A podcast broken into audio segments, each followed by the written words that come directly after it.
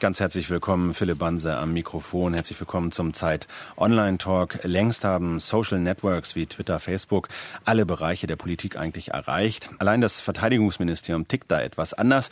Dort scheint das Web 2.0 vor allem eines zu bedeuten, nämlich Gefahr. Soldaten im Auslandseinsatz ist untersagt, über ihre Erlebnisse in Kundus etwa oder Pfizerbad zu bloggen oder zu twittern und auch die Bundeswehr selbst unternimmt ziemlich wenig, um die Bevölkerung in Deutschland mit Hilfe digitaler, netzgestützter Medien zu informieren. Andere Streitkräfte dagegen nutzen das Internet sehr intensiv, berichten sogar über gefallene Soldaten. Welche Gefahren halten Twitter, Facebook und Co. für die Armee bereit, in der es ja mitunter um Leben und Tod geht? Und welche Chancen bieten sich für eine Institution, die ihr Wirken rechtfertigen muss und immer wieder auch beklagt, dass irgendwie niemand versteht und nicht würdigt, was ihre Soldaten so leisten, etwa in Afghanistan. Die Bundeswehr und Social Media, das ist unser Thema heute im Zeit Online Talk und ich freue mich ganz besonders, drei kompetente Gäste ähm, parat zu haben, am Start zu haben. Da ist zum einen aus Erfurt zugeschaltet Professor Martin Löffelholz. Er ist Medienwissenschaftler an der Technischen Universität Ilmenau, leitet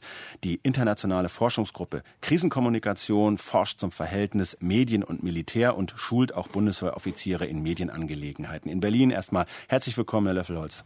Ja, guten Tag. Dann aus Hamburg sind zugeschaltet Boris Barschow. Er ist Fernsehjournalist, Reservist der Bundeswehr, war dreimal in Afghanistan im Einsatz und schreibt das bekannte Afghanistan-Blog, ein vielgelesenes Weblog, in dem sich auch viele Soldaten mit ihren Sorgen zu Wort melden. Herzlich willkommen, Herr Barschow. Einen wunderschönen guten Tag.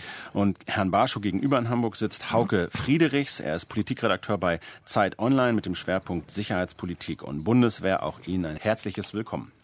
Schönen guten Morgen. Herr Friedrichs, wir haben, wie man das schnell feststellt, niemanden aus der Bundeswehr in dieser Runde. Das wäre natürlich sehr schön gewesen. Sie haben bei der Bundeswehr angefragt. Was war denn der Grund für die Absage? Warum haben wir niemanden hier von der Bundeswehr in der Runde?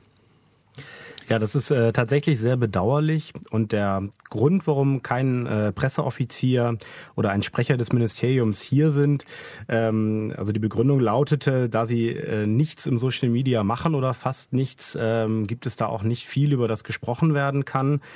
Ähm, es wurde noch gesagt, dass demnächst ein YouTube-Channel äh, kommt, so als äh, Erneuerung, aber man wolle erstmal die Erfahrung damit abwarten, bevor man sich dann öffentlich äußert. Das ist wirklich sehr bedauerlich, denn man kann schon sehen, dass unter dem neuen Verteidigungsminister sich ein wenig tut. Also die äh, Berichterstattung über den Einsatz auf äh, Seiten wie Bundeswehr.de oder Heer.de, ähm, die nimmt schon zu, ähm, wird ein bisschen offener und da hätte man natürlich auch äh, gerne mit Bundeswehr ähm, Mitarbeitern drüber gesprochen. Ja, das können wir jetzt leider nicht tun. Ähm, über das, was die Bundeswehr im Netz macht, da reden wir gleich noch. Vielleicht vorher noch an Sie, äh, Boris Barschow, die Frage, Sie schreiben das Afghanistan-Blog, waren auch als Reservist dreimal in Afghanistan im Einsatz. Sie sind auch aktiver Fernsehjournalist bei Phoenix. Wie hat denn die Bundeswehr reagiert äh, auf Ihr Weblog, in dem Sie ja ziemlich offen ja, auch die Bundeswehr kritisieren und beschreiben, was in Afghanistan passiert? Das ist schwer zu sagen. Wenn wir hinten anfangen, ist es, sagen wir mal, eine, eine Art Ignoranz. Es wird äh, wenig bis gar nicht drauf reagiert.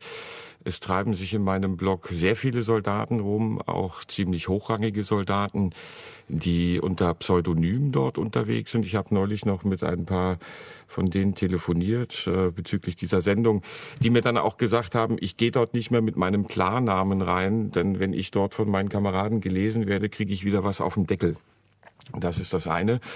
Das andere ist, als ich damals in den, in den ersten und den zweiten Afghanistan-Einsatz gegangen bin als Reservist, hatten wir dort einem Kabuler Schuldirektor ein Versprechen gegeben, seiner Schule zu helfen.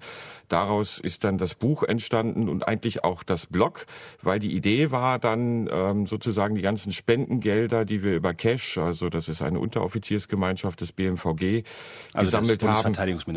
Richtig. Hm. Ähm, ähm, zu dokumentieren, dass dieses Geld auch wirklich dort ankommt. Und als ich dann im Einsatz ankam, habe ich unseren Kommandeur gefragt, ob das okay wäre, wenn ich dann in einem Phoenix-Blog damals äh, äh, diese, diese, das Ankommen des Geldes und der Hilfsmaterialien dokumentiere. Und da musste ich dann ein großes Stück Papier unterschreiben und der Kommandeur hat das Ganze genehmigt mit der Auflage, jeden einzelnen Post vorher lesen zu wollen.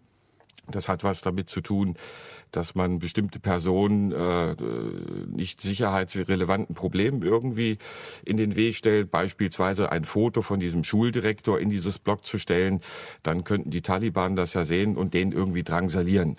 Das hat alles wunderbar funktioniert. Der Kommandeur hat in diesem Blog auch selber mit unter Klarnamen gepostet. Jahre später, also zwei, drei Jahre später, erfahre ich dann durch Zufälle, dass dieses dass dieses Blog, dass es damals existierte während eines Einsatzes, sowas hatte es noch nie gegeben bis dahin und seitdem auch nicht mehr, ähm, hat innerhalb der Bundeswehr für große Sorge irgendwie dazu getragen. Und ähm, man kriegt das dann immer über drei Ecken irgendwie zugesteckt von Bloggerkollegen, die wieder mit Journalisten und die hatten wieder mit Bundeswehrland zu tun und dann kommt das bei mir an. Also das Blog wird gemonitort, es wird ausgewertet ähm, und teilweise auch bewertet. Kommen wir mal zu so einer Bestandnahme. Herr Löffelholz, ähm, Professor, Medienwissenschaftler ähm, aus Ilmenau. Aufnahme. Herr Löffelholz, ähm, Professor, Medienwissenschaftler ähm, aus Ilmenau.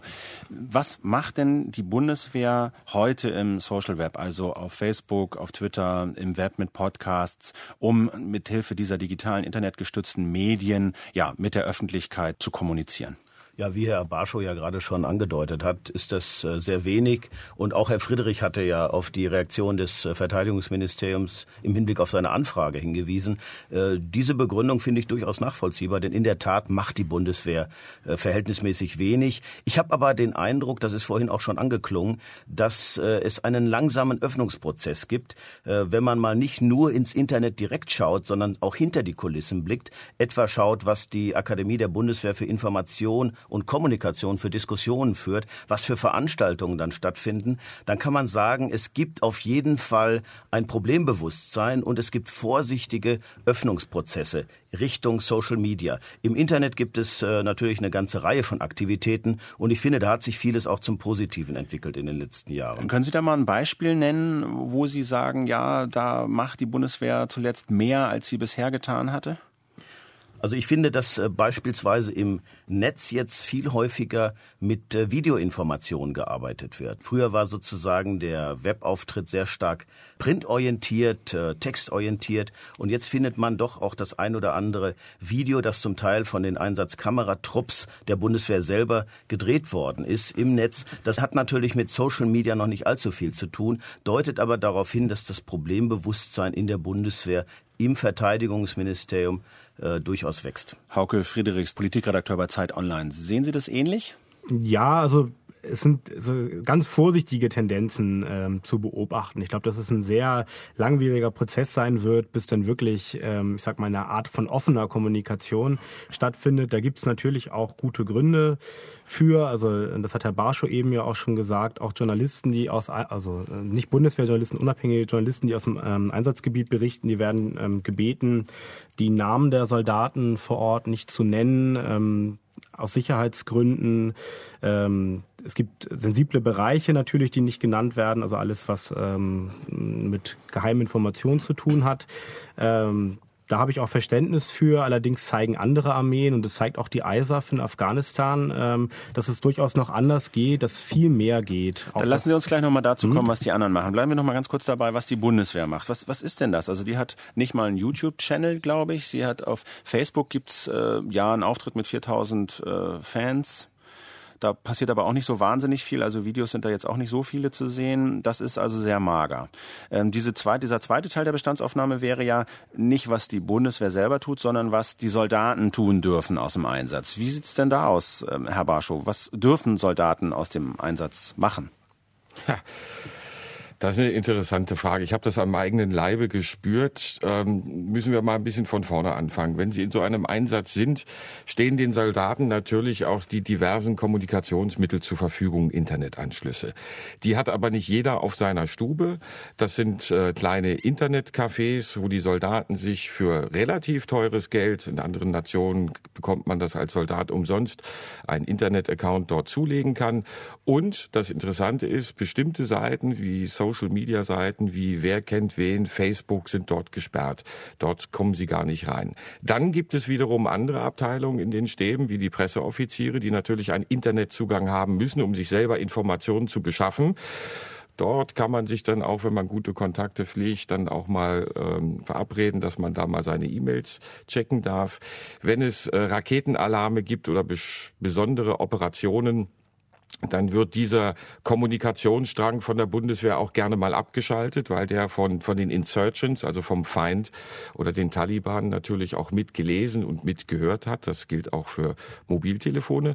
Und ganz wichtig, wenn ein Kamerad fällt im Einsatz, dann gibt es eine eiserne Regel, dass also zuerst die Angehörigen über den äh, Tod eines Angehörigen erfahren sollen und nicht aus den Medien. Und deshalb werden dann eben auch ähm, diese ganzen Kommunikationsstränge ähm, abgeschaltet. Ich habe das mal erlebt, das ist eine, ja, in Anführungszeichen, eine, eine Anekdote vor zwei Jahren im August äh, kam ein deutscher Soldat in die Situation, an einem Checkpoint zwei Afghanen erschossen zu haben. Ich habe von dieser Geschichte erfahren. Und zwar von Soldaten aus zwei unabhängigen Quellen, die nichts miteinander zu tun hatten. Das war irgendwie morgens um zwei. Ich habe diese Informationen bekommen und habe gedacht, wie gehst du jetzt damit um? Hab die, wie das jeder Journalist tut, mit zwei Quellen abgesichert. Meine Quelle habe ich natürlich nicht genannt und habe diesen Vorfall sozusagen in meinen Blog geschrieben. Dann hat ein anderes Blog das zitiert und am nächsten Morgen um halb acht bekam ich einen Anruf von einem Reservistenkameraden, der gerade im Einsatzführungskommando in Potsdam Wehr übt und sagt, Boris, das, was du da gerade in deinem Blog gestellt hast, könnte unter Umständen alles gar nicht stimmen. Da habe ich natürlich kalte Füße bekommen, habe das erstmal wieder rausgenommen. Der Kollege vom anderen Blog, dem habe ich das auch gesagt, der hat aber den Quellenbezug äh, bei mir von mir rausgenommen. Und dann rief ich einen Journalistenkollegen an, den Thomas Wiegold, der damals in dieser Zeit unten in Masai Sharif war und wollte ihn nur fragen, ob er von diesem Vorfall was weiß. Und bevor ich ihm meine Frage stellen konnte, sagte Herr Barschow, ich habe Ihren Blog-Eintrag gelesen und hier im Stab ist man sehr irritiert darüber, woher Sie Ihre Informationen haben und warum sie so korrekt sind. Daraus wurde dann im Laufe der Zeit eine Breaking News. Das lief dann zwei Tage lang hoch und runter in den Medien. Und äh, nachdem dann zwei, drei Tage ins Land gegangen waren, musste ich dann feststellen, als zu dem Zeitpunkt, als ich den Post postete, das Einsatzführungskommando vor dem Vorfall selber noch gar nichts wusste. Und das sind so diese Situationen, äh, vor denen sie dann Angst haben. Also wenn jeder Soldat rumfacebooken würde und wer kennt wen und wie das alles heißt und tun und machen wollte, was er wollte, dann verliert die Bundeswehr so ein bisschen eine einsatzrelevante äh, Kontrolle über das, was im Einsatz geschieht. Sie erinnern sich an die Totenkopfgeschichte der, der Bildzeitung. Wenn jetzt ein Soldat aus Jux und Dollerei so ein Foto irgendwo postet und das an die Medien gerät, dann kommt auf die Bundeswehr eine Welle zu, die ist nicht zu bewältigen. Ja, und das ist der aber gerade wenn ich so schuldig, wenn ich nicht unterbreche, das sind diese Totenkopf- äh, oder Knochenreste, mit denen, äh, glaube ich, 2003, 2004 Soldaten posiert haben in Afghanistan. Ja. Die sind dann bei der Bildzeitung gelandet. Aber äh, steht nicht unterm Strich von all dem, was Sie jetzt erzählen, also diese Fotos sind bei der Bildzeitung gelandet. Sie haben trotz restriktiver Maßnahmen der Bundeswehr diese Informationen bekommen. Sie sind trotzdem im Netz aufgetaucht. Im Internet tauchen auch Videos auf, die die Bundeswehr selber gedreht hat und eigentlich lieber nicht veröffentlicht sehen wollte. Sie tauchen trotzdem auf. Ist es überhaupt zu verhindern, dass diese Informationen im Netz auftauchen? Zu verhindern ist es, glaube ich, nicht, weil es gibt immer Mittel und Wege, einen Kanal zu finden, um zu kommunizieren. Das sehen Sie auch an dieser Anekdote, äh, die ich eben erzählt habe. Das war ein Kamerad, mit den habe ich zufällig auf Skype entdeckt und dann haben wir uns ein bisschen unterhalten und dann habe ich diese Geschichte erzählt bekommen. Was folgt denn daraus, äh, Herr Löfflerholz vielleicht? Was folgt daraus, dass die Bundeswehr versucht, diese Informationen zu kontrollieren, es ihr unterm Strich aber eigentlich nicht gelingt? Wie müsste die Bundeswehr darauf reagieren? Nun, sie müsste sicherlich äh, selbst äh, intensiver in den Bereich einsteigen und äh, hier verlässliche Informationen dagegen setzen. Das ist, denke ich, auch eines der Kernargumente, das dafür spricht, hier etwas mehr zu machen, als die Bundeswehr bisher tut und das Verteidigungsministerium bisher erlaubt. Das ist, äh, glaube ich, ein ganz wichtiger äh, Aspekt. Äh, das wird ja auch durch die Darstellung von Herrn Barschow ganz deutlich. Ich hätte mal eine Frage an Herrn Barschow, die noch mal einen Schritt zurückgeht. Haben Sie denn, als Sie Ihren Blog dann äh, eröffnet hatten und eine Zeit lang geführt hatten, sind Sie denn danach wieder in den Einsatz gegangen? Und wenn ja, wie waren denn die Reaktionen äh, Ihrer für Ihrer kommandierenden Offiziere und Ihrer Kameraden? Also ähm, ich habe den Blog im Einsatz geschrieben, bin dann wieder zurückgekommen, habe wieder normal als Journalist gearbeitet und bin dann in den dritten Einsatz gegangen. Ähm, die Reaktionen waren nicht so schön. Also man kannte mich, man kannte das Blog, man kannte das Buch äh, das ist doch dieser Journalist da, der geht doch nur in den Einsatz, weil er eine tolle Story irgendwie sucht mhm. und sein nächstes Buch schreiben will. Ja. Das ging sogar so weit, ähm, dass die ganzen militärischen Einrichtungen, die uns in der Vorausbildung betreut haben, ähm, dann im Einsatz eigentlich nicht mehr bereit waren, mit mir zusammenzuarbeiten. Ich war als interkultureller Einsatz Berater des Generals Arsinons äh, beschäftigt, dort unten in Masai Sharif. Und dann gibt es sicherheitsrelevante Stäbe im, im, im, im Einsatz, mit denen man zusammenarbeiten muss, die Schlapphüte. Und dann haben sie gesagt... Schlapphüte ach, heißt deutscher Geheimdienst. Ja, BND. und dann, dann, dann heißt es doch, ach, das ist doch dieser Journalist, dieser Verkleidete in Uniform. Nee, nee, nee, nee, mit dem wollen wir nichts zu tun haben. Aber das Interessante bei der Geschichte, deswegen habe ich nachgefragt, ist doch, dass man sie im Grunde wieder reingenommen hat, obwohl man weiß, was sie tun. Das finde ich eigentlich einen ganz spannenden Fall. Das signalisiert möglicherweise eine gewisse Unbedarftheit, aber ich vermute doch eher, dass man sagt, gut, äh, wir müssen hier vielleicht an der einen oder anderen Stelle das doch auch möglich machen, dass wir auch mit solchen Leuten arbeiten genauso wie man ja auch äh, früher Journalisten, die als äh, ja, kritisch bekannt waren durch und dann gleichzeitig Reserveoffiziere waren, ja. durchaus auch gezogen hat. Ja. Das sagt also jetzt, ganz kurz, das sagt jetzt Martin Löffelholz, ähm, Medienwissenschaftler äh, und Herr Barschow, deuten Sie das denn auch so, dass man Sie für den dritten Einsatz herangezogen hat, obwohl die Bundeswehr wusste, dass Sie dieses Afghanistan-Block machen? Deuten Sie das als Signal der Offenheit oder war das einfach unbedarft? Ich würde sagen, es war unbedarft. Da wusste die rechte Hand nicht, was die linke Hand macht. Für den Dienstposten, den ich zu bekleiden hatte, hat man einfach niemanden gefunden, weil das so schwierig war. Einerseits hat mich der Einsatzführungsstab mit einem hundertprozentigen Vertrauen in diesen Einsatz geschickt, wofür ich mich auch bedankt habe. Auf der anderen Seite, der kommandierende General im Einsatz hat mir dann gesagt, Herr Barschow, Sie haben ein Buch geschrieben und schreiben einen Blog. Da habe ich keine Lust drauf. Da habe ich gesagt, dann kann ich auch gleich wieder nach Hause fliegen. Bemerkenswert, ich möchte nochmal auf Herrn äh, Professor Löffelholz zurückkommen, was was sich dort in der Bundeswehr getan hat, seitdem Gutenberg in Amt und Würden ist. Wenn Sie sich die Bundeswehr.de Internetseite ins Gedächtnis rufen, als äh, Minister Jung noch in Amt und Würden war, waren die Informationen sehr spärlich. Was passiert jetzt? Jetzt veröffentlicht die Bundeswehr Medienproduktion vom ZDF, von ARD und so weiter und so fort. Höhe 431. Wir sehen auf einmal Filme im Fernsehen über taktische Maßnahmen der Verteidigung eines Sandhügels in der Nähe von Kundus Fundus.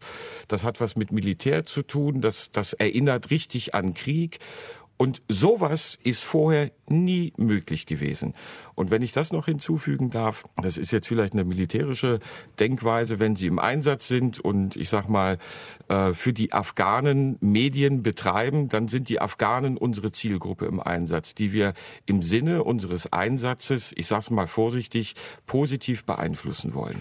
Was jetzt aber durch diese ganzen Social Media passiert, ist stellenweise mein Eindruck, jetzt wird die Zielgruppe in Deutschland bearbeitet.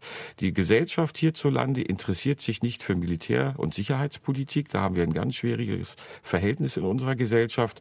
Und jetzt müssen wir dafür sorgen oder soll dafür gesorgt werden, dass die Akzeptanz dieses Einsatzes in unserer eigenen Gesellschaft gestärkt wird, damit die Truppe im Einsatz auch gut arbeiten kann. Und all das hat etwas mit Aufmerksamkeit zu tun. Ein Soldat, der im Einsatz ist, der, der fragt sich, warum bin ich eigentlich hier? Wofür kämpfe ich? Wofür setze ich mein Leben äh, eigentlich aufs Spiel? Und dann wieder nach Hause kommt und ich sag's mal so, kein, niemand sich dafür interessiert, was sie dort persönlich für Risiken eingegangen sind. Das ging mir genauso. Vielleicht kann ich da mal, ja, Herr vielleicht, bitte vielleicht, vielleicht kann ich da mal einhaken, denn äh, das, was Sie jetzt beschrieben haben, ist natürlich völlig richtig.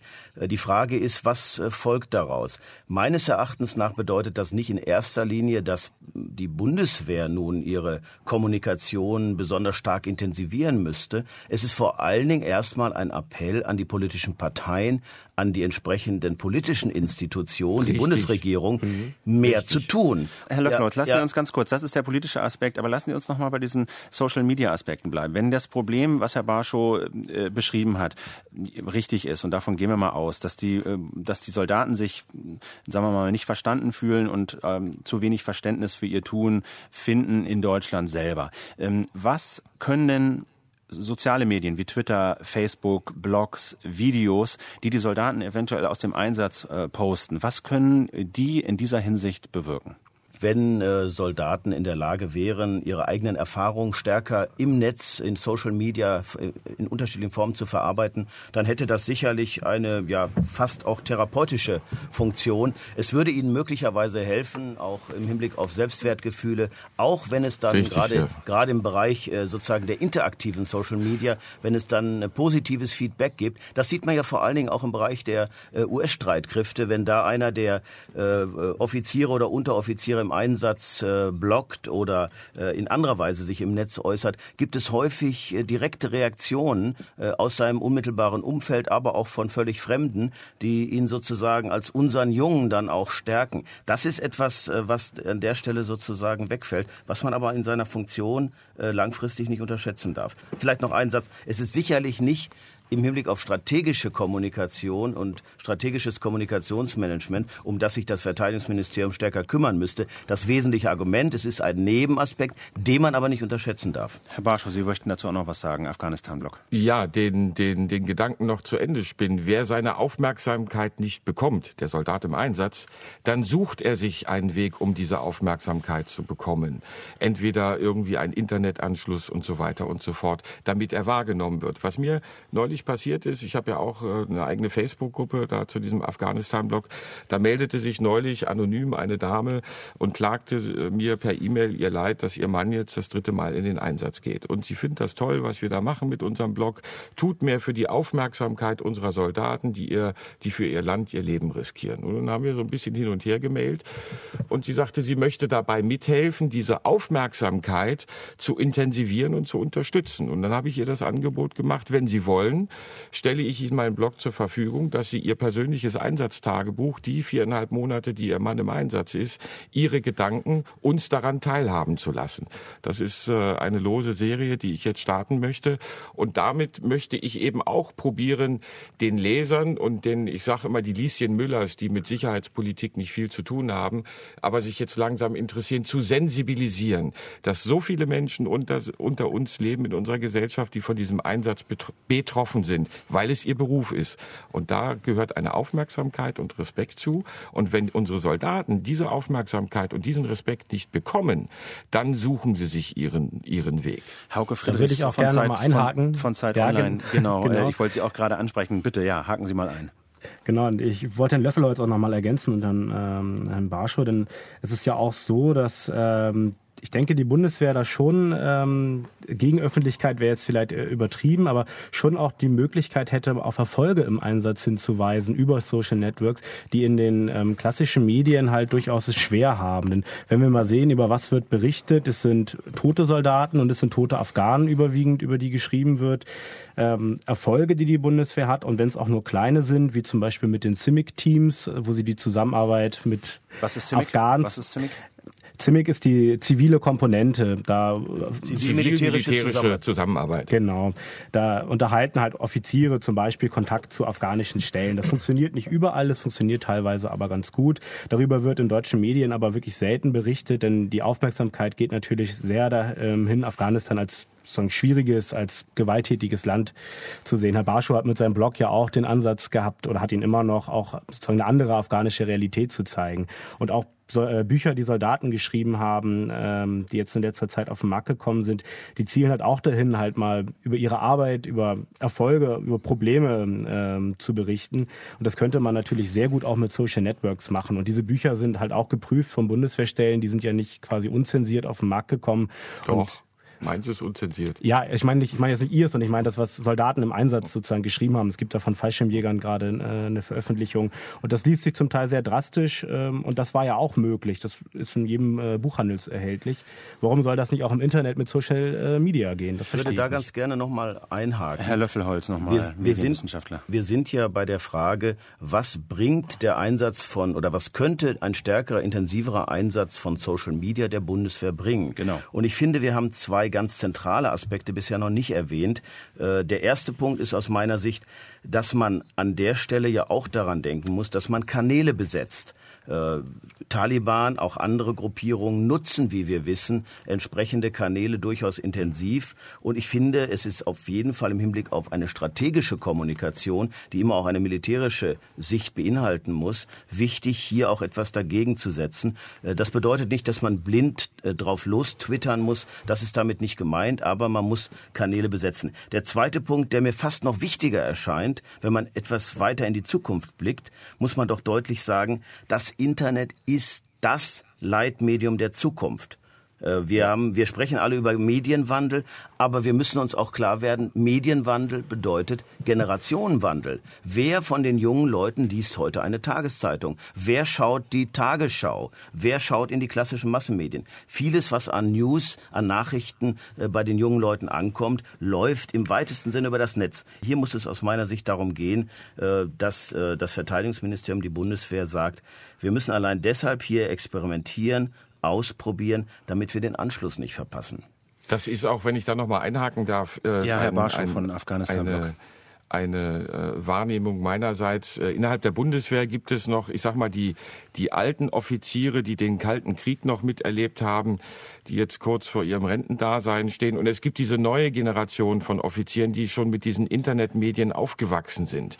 Und die, gerade diese Jüngeren, die würden gerne wollen, die würden gerne Facebooken und Twittern und so weiter und so fort, weil es für sie normal ist.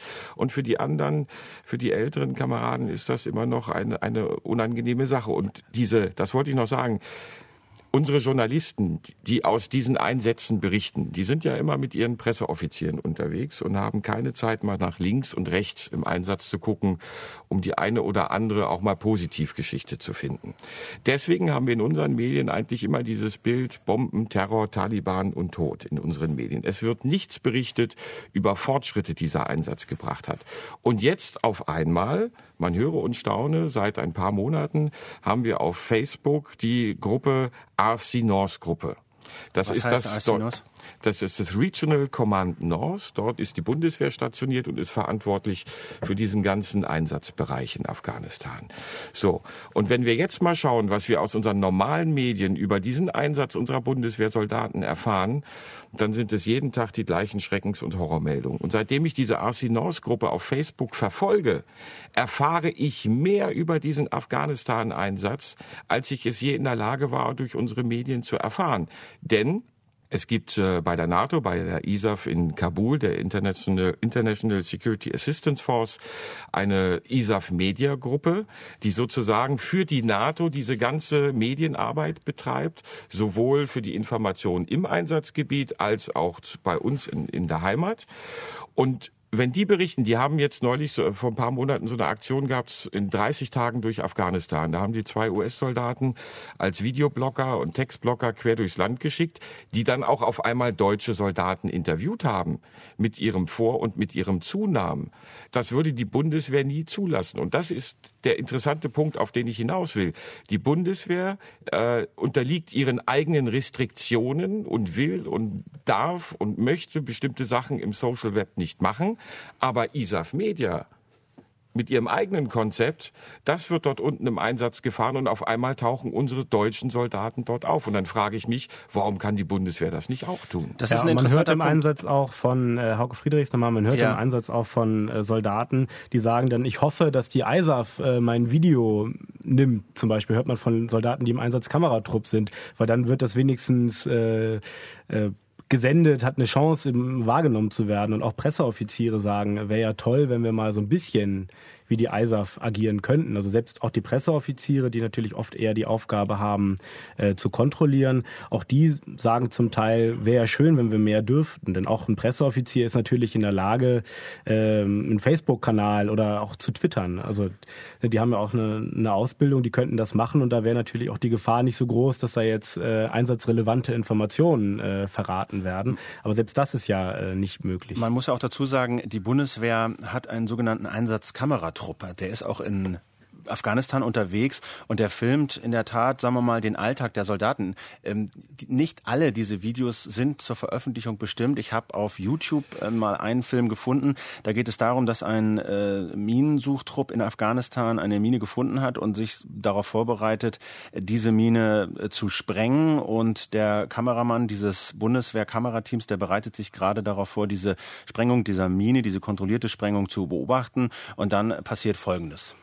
Unser Kameramann hat gerade seine Kamera in Richtung Mine ausgerichtet, um deren Sprengung aufzunehmen.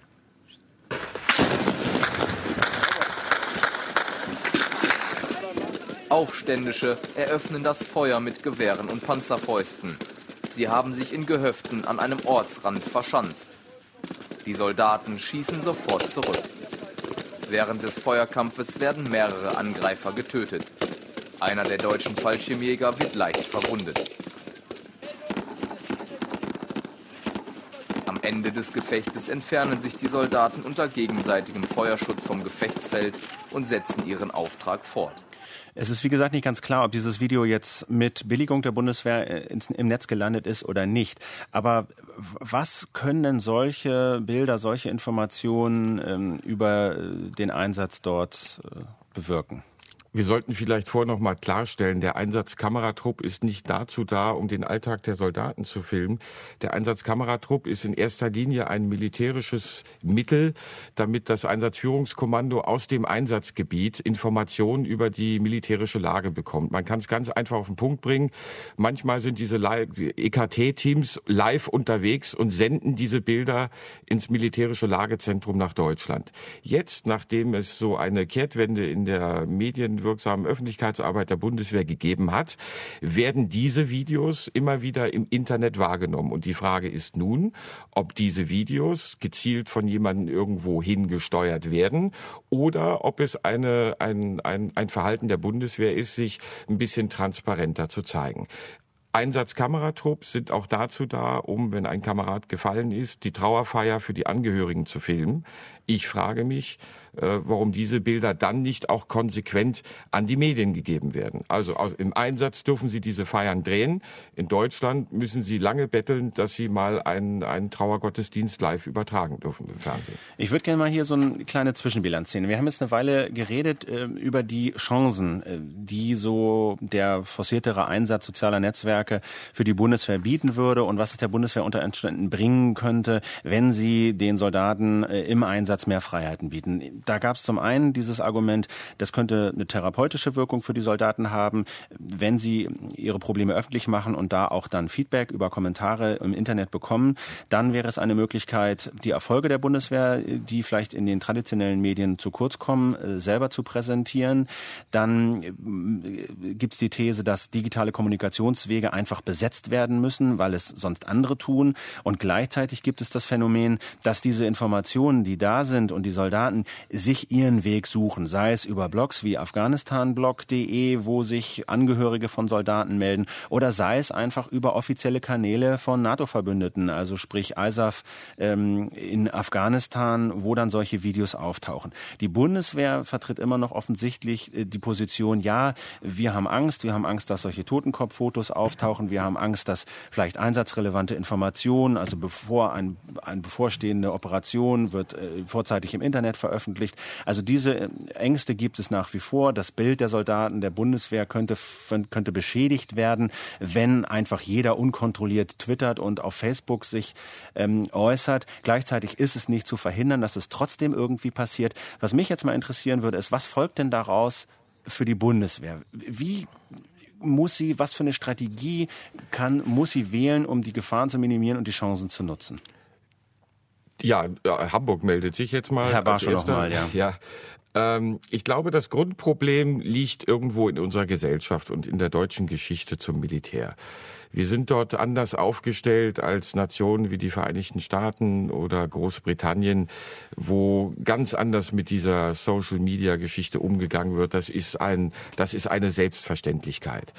Die Aufgabe, die die Bundeswehr und nicht im, im, im Speziellen die Bundeswehr, sondern die Politik hat, ist für ein anderes, für ein besseres Verständnis für unsere Streitkräfte zu sorgen, sie transparenter in der Öffentlichkeit zu präsentieren.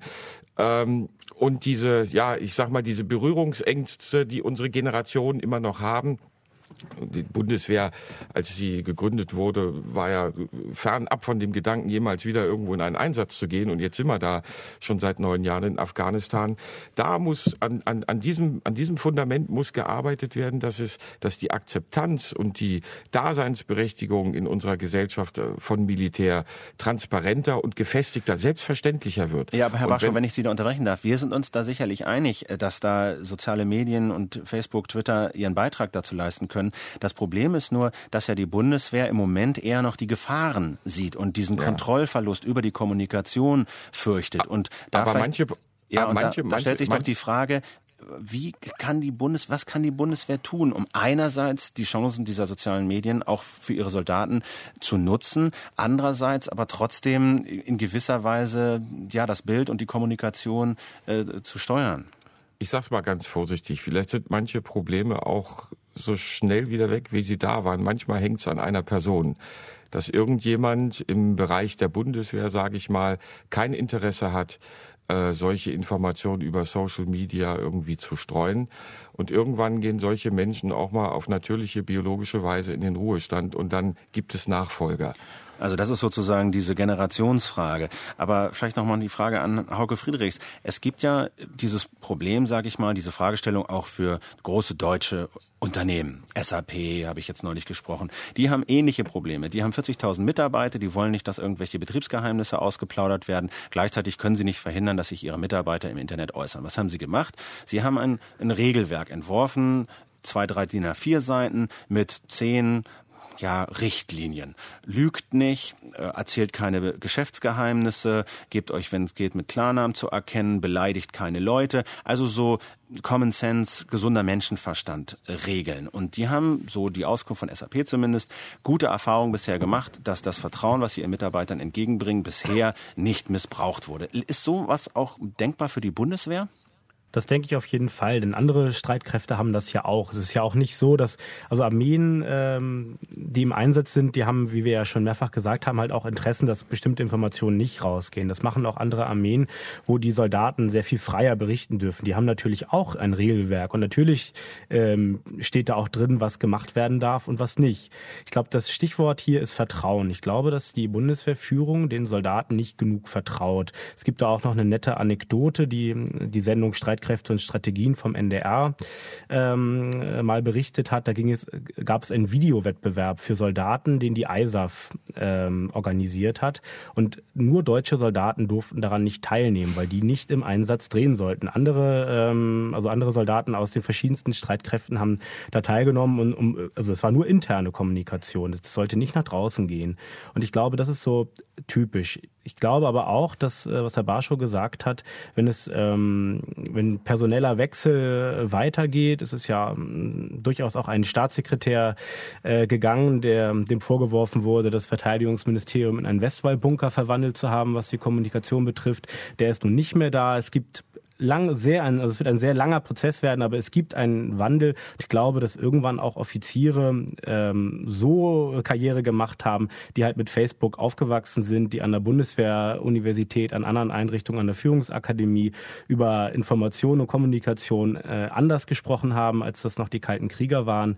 Und ich äh, denke mal, äh, irgendwann wird es diesen, diesen Wechsel halt auch geben. Sie haben das angesprochen, dass andere Armeen, andere Nationen anders und in der Regel liberaler mit diesem Thema umgehen. Kann jemand aus der Runde mal schildern, wie das beispielsweise die USA machen, welche Regeln es da gibt, was die so tun oder nicht tun? Ist da jemand in der Lage, das mal zu schildern? Man das kann, kann sich auch jeder, achso, Herr Löffel, Sie können auch gerne. Ja, vielleicht nur, wenn man sich einfach mal anschaut, das kann auch jeder Hörer tun, äh, mal einfach im, im, im Netz schaut, was äh, etwa getwittert wird. Äh, auf Twitter kommen äh, US-Fora, werden sozusagen die verschiedenen Twitter-Accounts der US Forces äh, im guten Überblick dargestellt. Und das ist ein ganz buntes äh, Gemisch von Stimmen, die man da hört. Äh, die Frage ist allerdings für mich, äh, ja, was soll das? Es bringt äh, sicherlich in dem Sinne, wie wir es vorhin beschrieben haben, das ein oder andere. Äh, eine richtig strategische Komponente kann ich hier nicht erkennen. Insofern ist für mich schon auch weiterhin noch die Grundfrage bisher, auch in unserer Diskussion, nicht so richtig geklärt, warum eigentlich Social Media für die Bundeswehr und die Streitkräfte. Wir haben in der bisherigen Diskussion ja eigentlich so getan, als ob das selbstverständlich ist, dass das äh, für mehr Offenheit und mehr Transparenz sorgt und haben darauf hingewiesen, dass es auch das ein oder andere Problem gibt. Aber genauer, was bedeutet es denn konkret? Da in die Richtung sind wir bisher ja auch nicht gegangen. Und zwar, weil wir es alle nicht wissen. Und das Verteidigungsministerium weiß es auch nicht. Und ich glaube und meine auch sagen zu müssen, einfach ein neues Medium zu nutzen, weil es da ist, das reicht mir an der Stelle nicht aus. Ja. Dazu sind sozusagen die, die äh, Sicherheitsinteressen, die hier äh, im Spiel sind, zu wichtig. Aber Herr Löffelholz, das Argument ist doch, man kann es nicht verhindern die, es geht jetzt gar nicht darum, dass da ein neues Medium da ist und die Bundeswehr es nutzen kann oder nicht. Dieses Medium wird genutzt von den Soldaten. Das ich habe ja gerade, ich habe ja gerade selbst eine ganze Reihe von Argumenten genannt und auch das wichtigste Argument Generationenwandel, Internet als Leitmedium. Äh, das heißt, ich bin ja sehr dafür, dass man mehr tut, aber ich plädiere sehr stark dafür, dass man nicht einfach nur macht, und den Eindruck habe ich gelegentlich auch in Debatten wie diesen, dass man einfach fordert, es muss mehr passieren, aber sich nicht so richtig klar darüber ist, warum, für welchen Zweck, was soll das eigentlich? Und diese Fragen muss man sich aber als jemand, der für strategische Kommunikation verantwortlich ist, stellen. Das war ja auch meine Frage nach diesen Richtlinien. Also auch die Unternehmen haben sich ja, haben sich ja, standen ja vor diesem Problem. Wir können es nicht verhindern. Gleichzeitig müssen wir uns irgendwie dazu positionieren. Deswegen entwickeln wir, überlegen wir uns, was ist zulässig, was ist nicht zulässig, was wollen wir machen. Und die Frage wäre ja, da die Bundeswehr ja nun auch ein relativ spezielles Unternehmen ist, sehr groß, fast 250.000 äh, Soldaten und Angestellte, ähm, äh, speziell, es geht manchmal um Leben und Tod, es geht um Einsatz. Wie könnte so eine Politik, so eine Richtlinie für die Soldaten im Einsatz aussehen? Vielleicht kann man an der Stelle zunächst einmal sagen, es gibt ja das Soldatengesetz und im Soldatengesetz findet sich ein Paragraph, in dem deutlich ausgesagt wird, dass Soldatinnen und Soldaten äh, die Pflicht haben, alle ihre Äußerungen, ob das nun öffentlich ist oder auch im halb privaten Bereich, so zu gestalten, dass das Ansehen der Bundeswehr, Achtung, Vertrauen und so weiter nicht ernsthaft beeinträchtigt werden. Das heißt, eine normative, eine Basis äh, dafür, dass man hier eher zurückhaltend auch in den neuen äh, Formen von Social Media kommuniziert, ist da. Es bräuchte jetzt so, so etwas wie äh, gewisse Verhaltensmaßregeln. Ich denke, da kann man durchaus das Beispiel, das Sie gerade gebracht haben, aus dem Unternehmensumfeld auch als Ausgangsbasis nehmen. Und äh, da hat die Bundeswehr ja auch viel Erfahrung in anderen ba Bereichen. Äh, kurz Zusammenfassung von Einsatzregeln, Verhaltensregeln und so weiter sind im militärischen Umfeld völlig üblich und wären in dem Fall, glaube ich, auch nicht sehr schwer zu stricken. Das ist mich ganz interessant. Das sagen auch diese Unternehmen. Diese Verhaltensregeln, die Sie da für die Nutzung von sozialen Medien äh, aufgestellt haben, die unterscheiden sich nicht so wahnsinnig von den analogen Verhaltensregeln, die für jeden Mitarbeiter sowieso schon seit immer gelten. Also da muss man für die, für die, muss man da für die, für die digitalen Medien jetzt wahnsinnig neue Verhaltensregeln erfinden? Ich würde ähm, mal. Ich denke, achso. ja, ja vielleicht, vielleicht nur ein Gedanke. Ja. Äh, die Frage ist natürlich, äh, Herr ähm, Löffelholz nochmal und dann Herr Friedrichs. Reicht es an der Stelle aus, nur über die neuen Medien nachzudenken? Brauchen wir nicht allgemein mehr Medienkompetenz äh, der Soldatinnen und Soldaten? Da ist einiges und vieles ja. auch in den letzten Jahren getan worden. Aber ich plädiere seit vielen Jahren dafür, hier einfach mehr zu machen. Denn wenn mehr Medienkompetenz da ist, Medienkompetenz heißt ja nichts anderes, ein besseres Verständnis über die Arbeits- und Wirkungsweise von Medien. Dann ja. ist auch das Problembewusstsein äh, von Soldatinnen und Soldaten größer und dann ist auch die Sensibilität größer, äh, in entsprechenden Situationen damit umzugehen. Dieses affirmative Ja kommt, glaube ich, von Herrn Barschow. Habe ich das richtig gehört? Richtig. Also ich habe das in meinen Wehrübungen immer so gemacht hier in Deutschland. Ähm, wenn ich dort als Soldat unterwegs war, habe ich natürlich probiert, auch äh, Synergieeffekte irgendwie zu produzieren. Und ich habe dann immer so kleine Kamera- und Presseseminare für Offiziere und Soldaten gegeben. Einfach zu erklären, wie funktioniert die Presse und wie funktioniert das Militär. Denn irgendwann trifft mal der Presseoffizier auf einen Reporter. Beide wissen nicht, wie der andere funktioniert, was sie für einen Auftrag haben. Und wenn ein gegenseitiges Verständnis über ihre Tätigkeit da ist, dann ist ein viel besseres, zielgerichteteres Zusammenarbeiten möglich. Und das ist, die haben große Augen gemacht wie Kinder auf dem Jahrmarkt. Und das habe ich aber noch nicht gewusst. Ah nee, das ist ja interessant. Allein wenn ich sage, wenn Sie eine Pressekonferenz organisieren und die ganzen Kamerateams kommen und die Parkplätze 500 Meter weiter weg sind, dann haben Sie schon mal ein Problem mit dem Reporter. Der hat dann nämlich einen dicken Hals, weil er das ganze Equipment schleppen muss. So einfach ist es manchmal. Und um auf Herrn Professor Löffelholz nochmal eben in seiner vorigen Antwort zurückzukommen, ich gebe Ihnen da recht. Äh, es muss reglementiert werden für die Social Media. Aber das Problem, und das haben mir jetzt äh, gestern auch noch Soldaten am Telefon erzählt, wo ist denn da die Grenze?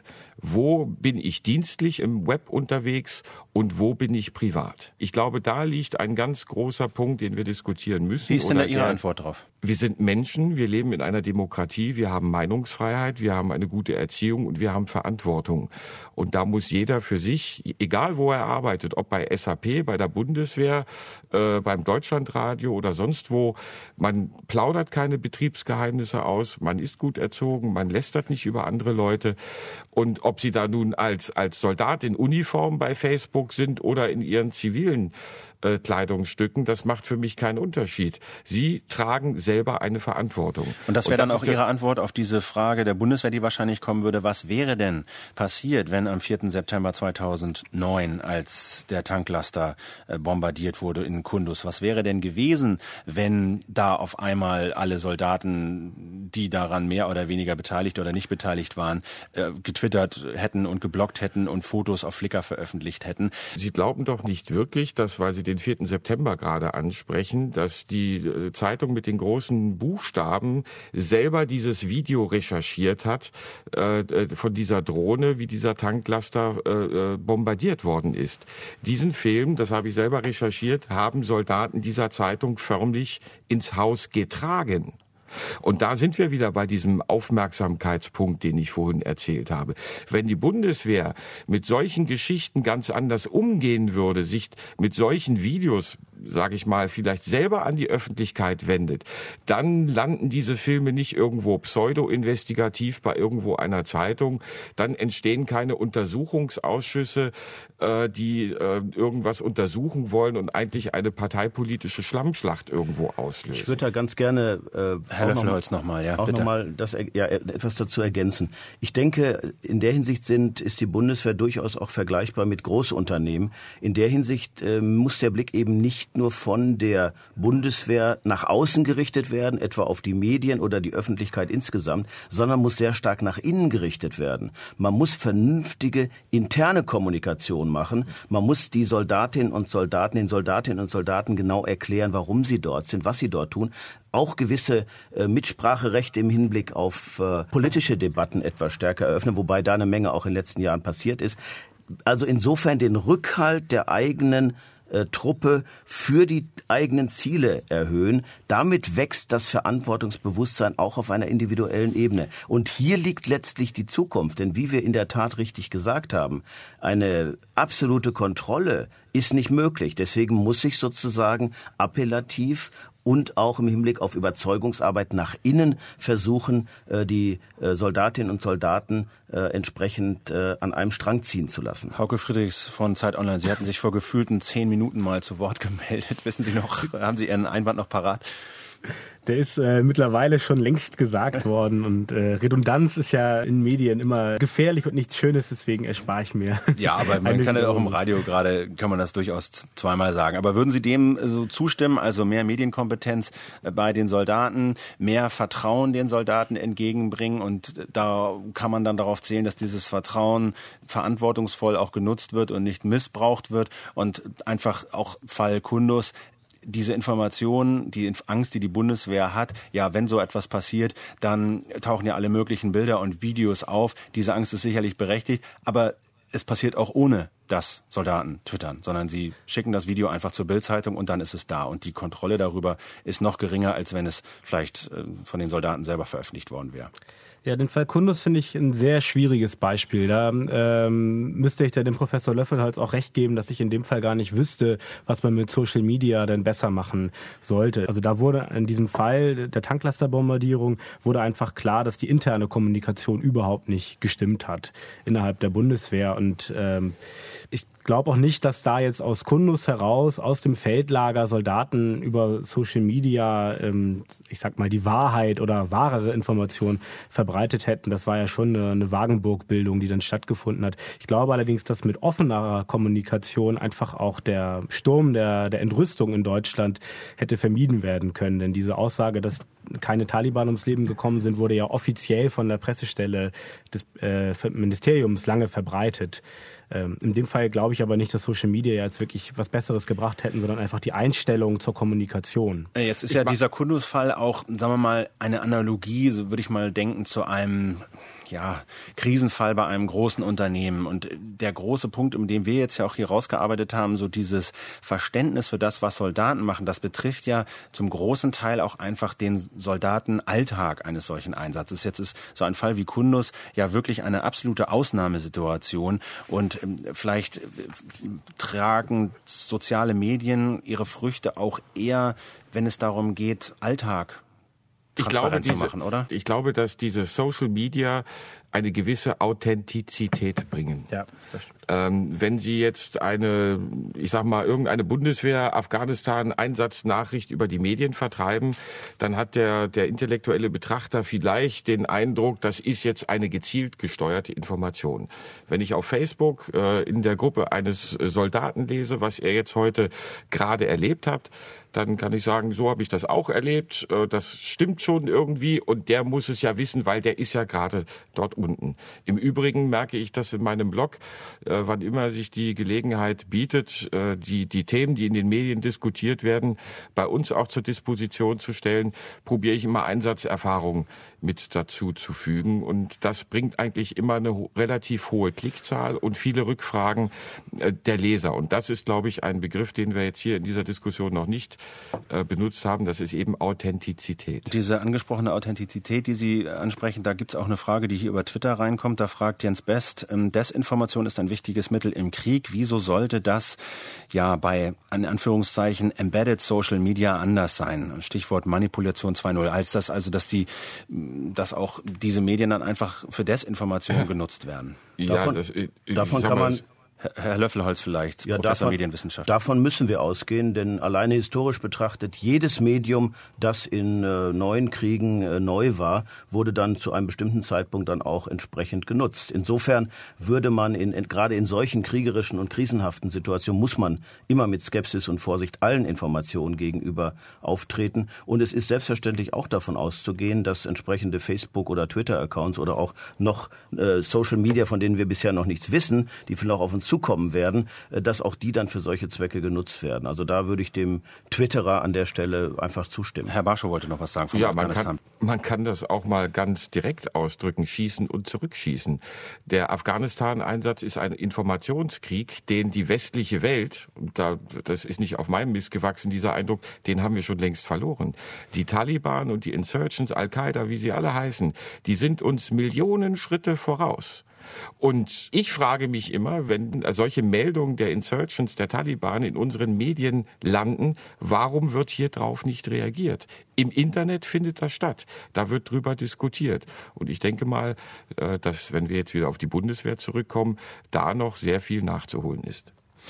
Wir kommen so ganz langsam zum Ende der Sendung. Vielleicht einfach nochmal in die Runde jetzt gefragt mit der Bitte um eine knackige Antwort. Was steht denn so unterm Strich jetzt für Sie? Also vielleicht angefangen mit Herrn Löffelholz äh, in Erfurt, Professor Medienwissenschaft. Ja, mehr Ausbildung, mehr Medienkompetenz, mehr Überlegung im Hinblick auf strategischen Einsatz auch von Social Media und mehr Experimentierfreude in diesem Bereich. Boris Barschow, Fernsehjournalist und Autor des Afghanistan-Blogs. Sie haben gesagt, es soll kurz sein. Ja. Weiter bloggen. weiter experimentieren. Weiter, ja. weiter, weitermachen, die Menschen interessieren, sensibilisieren und probieren im Internet auch die, ich sag mal, die Mainstreams der Informationsverbreitung aufzunehmen. Herr Löffelholz hat es ja gesagt, immer mehr Bewegtbilder, mehr, mehr Fernsehbeiträge, mehr eigene Podcasts und so weiter und so fort. Ich glaube, wir erreichen dort mehr Menschen, als manch einem anderen lieb ist. Ja, bleibt noch Hauke Friedrichs, Politikredakteur bei Zeit Online. Ein bisschen Zeit haben wir noch. Wie sehen Sie das? Also was sind für Sie so die wichtigen Punkte? Als Schlusswort vielleicht. Ich finde, dass Verteidigungsminister äh, zu Guttenberg da ganz zu Recht immer bei jedem Truppenbesuch betont, dass in Deutschland ähm, die Einsätze nicht so wahrgenommen werden, wie Soldaten das gerne hätten und zum Teil auch ähm, nicht, nicht richtig wahrgenommen werden, die Leistungen nicht gewürdigt werden. Ich glaube, dass die Bundeswehr da halt die Chance hätte, mit Social Media noch mehr zu tun.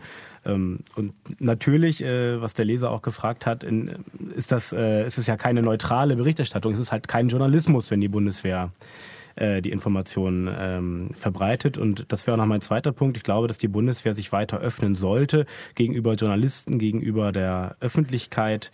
Ähm, ich glaube, man kann ganz gut bei anderen äh, Streitkräften und gerade bei der ISAF sehen, dass das sehr wohl funktionieren kann. Okay, ich danke Ihnen ganz herzlich, Martin Löffelholz, Boris Barschow, Hauke Friedrichs. Das war der Zeit Online Talk zum Thema die Bundeswehr und Social Media. Am Mikrofon verabschiedet sich Philipp Banse. Bleiben Sie uns gewogen. Auf bald.